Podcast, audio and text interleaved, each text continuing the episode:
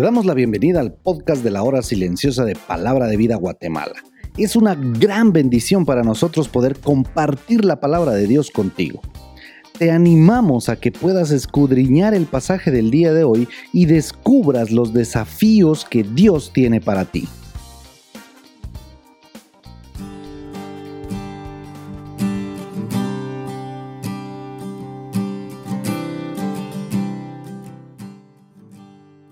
Estoy seguro que el Señor te ha estado bendiciendo mucho en este tiempo. El día de hoy, miércoles, nuestra meditación se encuentra nuevamente en el Evangelio según San Mateo, esta vez en el capítulo número 3. Luego que el escritor de esta versión del Evangelio de Jesucristo ha narrado la genealogía de Jesús para dar legalidad del linaje del Salvador y cómo se han llevado a cabo los eventos ocurridos en los primeros años de vida del niño Jesús. El escritor Mateo nos presenta los primeros instantes en el ministerio del Mesías, considerando en este capítulo 3 la predicación del primo de Jesús. Bueno, aunque este no es el tema central de nuestra meditación, solo diremos que Elizabeth era una pariente cercana de María, la madre de Jesús, y por consiguiente Jesús y Juan el Bautista eran familiares muy cercanos. Pero este hombre fue un instrumento muy importante en el desarrollo de los eventos que estamos considerando en este capítulo 3 de Mateo. Es importante considerar que el escritor de la narración del Evangelio de Jesucristo, que estamos leyendo en estos días en la meditación de este diario devocional de la hora silenciosa, era un testigo ocular. No recibe la información de otra persona. Recordemos que este es aquel que estaba sentado a la mesa del cobro de los impuestos de la corona.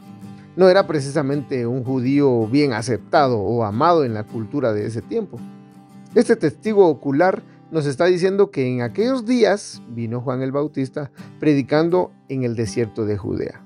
Entendemos que en esos días se refiere a la edad de 30 años de nuestro Señor Jesús, debiendo entender también que este Juan es aquel de quien dice Lucas 1, la criatura saltó de alegría en mi vientre. El mensaje que Juan el Bautista ha estado predicando es el mismo del que dice Mateo en el capítulo 4. Desde entonces comenzó Jesús a predicar y a decir, arrepentíos porque el reino de los cielos se ha acercado. El escritor deja claro que este Juan es aquel de quien dijo el profeta Isaías, es una voz que clama en el desierto, preparen el camino para la venida del Señor ábranle camino, según leemos en el capítulo 40 de Isaías. El escritor hace una descripción realmente que resulta un poco, o mejor dicho, muy rara de Juan. Se nos dice que usaba ropa tejida con pelo rústico de camello y llevaba puesto un cinturón de cuero alrededor de la cintura. Se alimentaba de langostas y miel silvestre.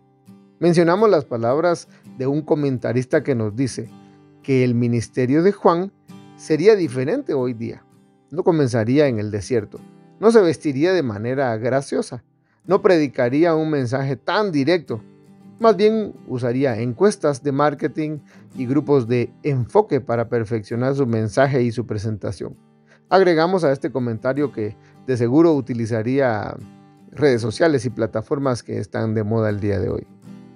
Una cuestión interesante era que el mensaje de su predicación era real y de tal forma que las personas llegaban hasta donde Juan estaba en el desierto y al Jordán para ser bautizados. Este les recordaba que sus vidas debían cambiar, dirigirse paso a paso hasta el arrepentimiento. Su predicación realmente era diferente. De manera que cuando los fariseos y saduceos vinieron a escucharlo, tenía la autoridad de gritarles, generación de víboras.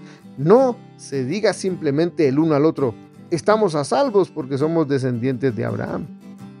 A partir del versículo 13 tenemos un sello, una marca para la autenticidad del ministerio y también de la deidad de nuestro Señor Jesús. Entonces Jesús vino a Galilea, a Juan al Jordán, para ser bautizado por él. Mas Juan se le oponía diciendo, yo necesito ser bautizado por ti. Tú vienes a mí.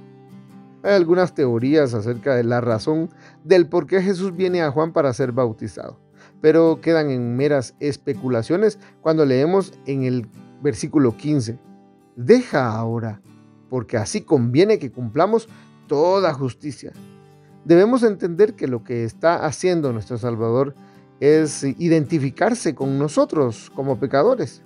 El que jamás pecó cumplió con este requisito justo que debían cumplir los pecadores al bautizarse, mostrando de esta manera arrepentimiento de sus pecados. De la misma manera que Jesús, el Cristo, fue a la muerte en una cruz para pagar por los pecados nuestros y por eso se hizo maldición, el que nunca pecó recibió la retribución que yo como pecador debería recibir por mis pecados. Ahora tú vívelo. El Señor Jesús nos ha dejado ejemplo en todo, y que fue tentado en todo, y que cumplió con toda la ley, y que debemos seguir sus pasos.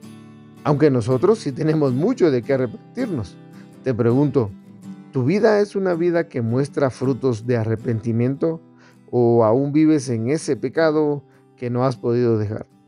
Te animamos a que puedas avanzar, dejar todo peso y el pecado que te asedia, puestos los ojos en Jesús, el autor y consumador de la fe. Dios te bendiga. Queremos animarte a que puedas compartir este podcast con tus amigos y así poder crecer juntos en el conocimiento de la palabra de Dios. Síguenos en nuestras redes sociales para más información.